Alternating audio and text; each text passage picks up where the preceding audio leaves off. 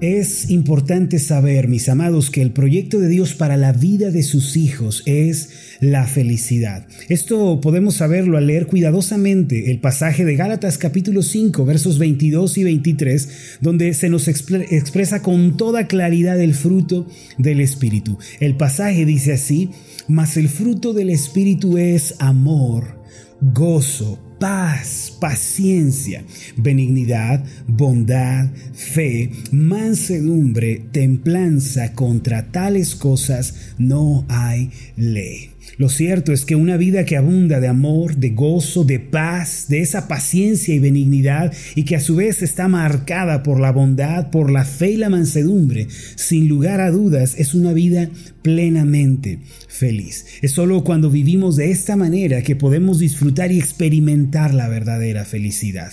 La gente suele pensar que una vida de pecado, una vida de inmoralidad, de avaricia, es una vida feliz. Sin embargo, esa es una vida muy vacía y desdichada.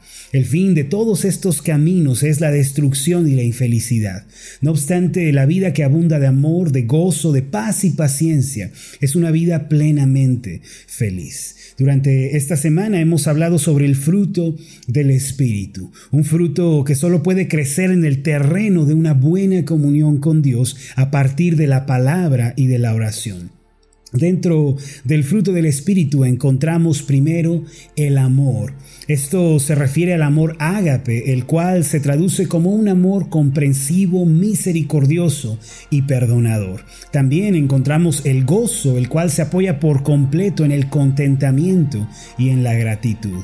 La paz que se menciona aquí es la paz de Dios que viene al corazón que le busca y que depende de él. Asimismo, la paciencia que se requiere para ser feliz es aquella perseverancia con la que somos revestidos por el Espíritu Santo para poder soportar pruebas y tentaciones y así poder insistir en el camino de Dios. No obstante, hay un aspecto más que debemos considerar al respecto y se trata de la benignidad. Es decir, para vivir vidas plenas y felices, mis amados, debemos permitir al Señor que cultive en nuestro corazón la preciosa virtud de la benignidad y la buena voluntad. Ahora, ¿en qué consisten estas virtudes de la palabra de Dios? La benignidad se refiere al corazón que puede sentir piedad y dolor por la otra persona. En consecuencia, se trata de una persona que va a actuar con buena voluntad en favor de quien lo necesite. Originalmente el hombre fue creado con un corazón compasivo. La naturaleza del hombre no era el conflicto, no era la guerra, la discordia, sino el compañerismo y la buena voluntad. No obstante, cuando entró el pecado en la historia de la humanidad, se perdió ese corazón compasivo y misericordioso. En su lugar, el hombre se volvió un ser ventajoso que busca solo su beneficio y que no considera a los demás. Esto podemos verlo en el hecho de que Caín mató a su hermano menor Abel luego de que sus padres fueran echados del huerto del Edén. En Génesis capítulo 4 se nos relata que luego de presentar su ofrenda a Dios y al ser aprobado por el Señor, Abel se volvió el objeto de envidia de su hermano. En Génesis capítulo 4, verso 3 en adelante, podemos leer lo siguiente. Y aconteció, andando el tiempo, que Caín trajo del fruto de la tierra una ofrenda a Jehová. Y Abel trajo también de los primogénitos de sus ovejas, de lo más gordo de ellas. Y miró Jehová con agrado a Abel y a su ofrenda, pero no miró con agrado a Caín y a la ofrenda suya, y se ensañó Caín en gran manera, y decayó su semblante. Ahora, lo primero que vemos aquí, mis amados, es que Dios acepta, por una parte, la ofrenda de Abel, mientras que rechaza la ofrenda de Caín. ¿Por qué sucede esto? Esto se debe a que anteriormente Dios había enseñado a Adán y a Eva que el medio de comunión y de compañerismo entre Dios y el hombre era el sacrificio. Cuando Abel trajo lo mejor de las ovejas y las sacrificó al Señor, esto fue lo que le agradó.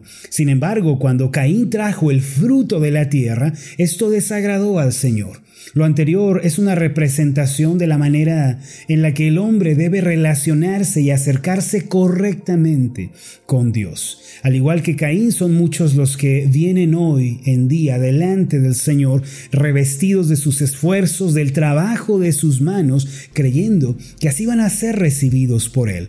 Sin embargo, las obras, las justicias personales para reconciliarnos con Dios, mis amados, no pueden agradar al Señor.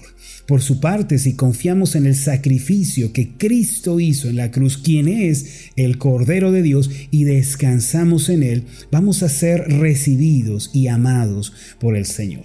A propósito, permítame preguntarle cómo se está acercando usted a Dios el día de hoy. ¿Acaso está viniendo basándose en sus obras, sus justicias personales? ¿O es usted de los que ponen toda su esperanza en Cristo como Señor y como único Salvador? Estas son preguntas sumamente importantes. A continuación, el relato de Caín y Abel nos dice que por causa del pecado, el corazón del hombre perdió toda amabilidad, toda buena voluntad y todo deseo de hacer bien a los demás. Y entonces se dio paso al odio, al homicidio, a la envidia y al asesinato. Génesis 4, versículo 6 en adelante dice así, entonces Jehová dijo a Caín. Recuerden que en el versículo anterior se ensañó con él y le quitó la vida. ¿Por qué te has ensañado y por qué ha decaído tu semblante? Si bien hicieres, no serás enaltecido, y si no hicieres bien, el pecado está a la puerta.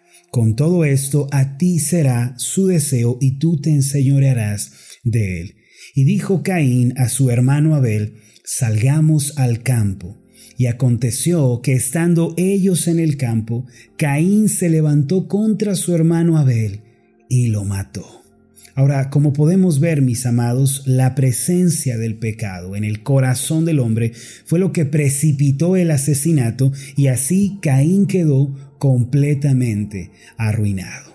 Es importante notar que en un principio el corazón del hombre era bondadoso, era amable, pero luego del pecado se perdió toda bondad y se dio paso al odio. Como resultado, el corazón de la humanidad está marcado por los celos, la envidia, las rencillas, emociones perversas y finalmente el homicidio. Además de esto, el corazón quedó marcado por la esencia de la desobediencia y el enfrentamiento contra Dios. Quien vive con un corazón conflictivo, siempre peleando, atacando a los demás, siempre sintiéndose ofendido, es una persona que vive ya en medio de la desdicha.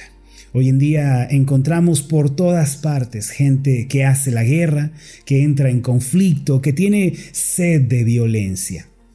En el hogar, tristemente, vemos que el esposo ataca a la esposa mientras que la esposa toma represalias contra el marido. Entre hermanos hay discordia, hay pleito, hay ofensas que hieren y que lastiman el corazón. Los vecinos de este lado están enojados con los de enfrente y los de los costados se atacan entre sí. El pueblo está enojado con el gobierno y el gobierno no escucha las peticiones del pueblo. A donde quiera que miramos encontramos conflicto, riña, ira. Sin embargo, mis amados, Dios no quiere que nosotros sus hijos vivamos de esta manera. Él nos ha mostrado el camino que cada uno de nosotros tenemos que seguir. Mire, Dios nos ha tratado con una compasión sin límites. En la Biblia encontramos la manera en la que trató el Señor a una mujer adúltera, cuando ésta fue hallada en el acto mismo del pecado eh, y fue traída delante de sus pies, en lugar de destruirla con argumentos, con condenas, Él la perdonó y la restauró. En realidad la trató con compasión y sin ninguna clase de reproche. Aun cuando los fariseos querían lapidarla, el Señor Jesús les, reiteró a ellos que todos somos pecadores y por ende no podemos arrojar ninguna piedra contra nadie. Juan capítulo 8, versículos 7 al 11, podemos leer lo siguiente. Como insistieran en preguntarle, se enderezó y les dijo, el que de vosotros esté sin pecado, sea el primero en arrojar la piedra contra ella e inclinándose de nuevo hacia el suelo, siguió escribiendo en tierra.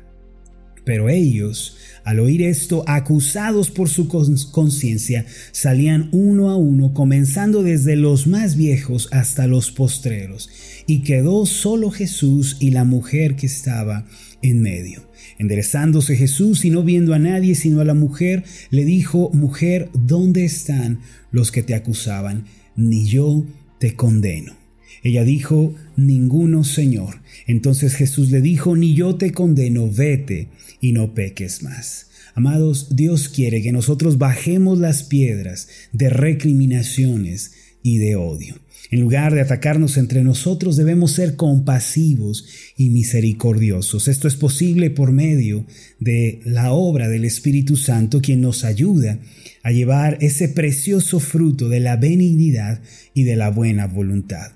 De esta forma, Él nos permite tener compasión de nuestro prójimo y nos impulsa continuamente a ayudarlo a tenderle la mano. Si usted quiere ser feliz, tiene que bajar el día de hoy las piedras y tiene que deshacerse de un sentido de juicio y de condena contra los demás. ¿Habrá alguien en su vida a quien usted deba perdonar el día de hoy? Quiero aprovechar para hacer esta pregunta. ¿Habrá alguien a quien usted deba extenderle la mano y decirle, te perdono? ¿Habrá alguien a quien usted pueda servir, pueda hacerle el bien en su camino? Si esto le parece imposible el día de hoy, si le parece imposible orar por los enemigos, ayudar a los adversarios, eh, extenderle la mano a aquellos que le han tratado mal, entonces pídale al Espíritu Santo que le dé ese poder, esa gracia para actuar con benignidad. La buena voluntad no es el resultado del esfuerzo o de la bondad humana, sino que es el fruto del Espíritu Santo. Por esta razón hay que mantenernos unidos a Él en esa buena relación continua por medio de la oración, de la meditación en la palabra de Dios. Yo lo invito el día de hoy para que le pida al Señor que le dé más gracia, más poder espiritual para manifestar el fruto de Dios. De esta manera su vida va a llenarse de gozo, de esperanza, de verdadera felicidad y usted va a poder superar cualquier adversidad que le venga en la vida. Permítame hacer una oración por usted. Amoroso Dios y Padre Celestial, te damos las gracias por la obra que estás haciendo en nuestros corazones a partir del Espíritu Santo. Podemos ver, Señor, ese fruto precioso del Espíritu crecer en nuestros corazones. Señor, la verdad es que no tenemos las fuerzas para amar, para perdonar, para ser pacientes, para ser compasivos, empáticos, para hacer todas estas cosas. Pero reconocemos que si tu Espíritu Santo nos da la gracia, nos reviste con poder, vamos a poder manifestar este fruto, vamos a poder ser de bendición para otros y la felicidad llegará a nuestros corazones. Gracias Padre, porque el proyecto que tú has trazado para nuestra vida es la felicidad a pesar de las aflicciones. En el nombre de Jesús. Amén y amén.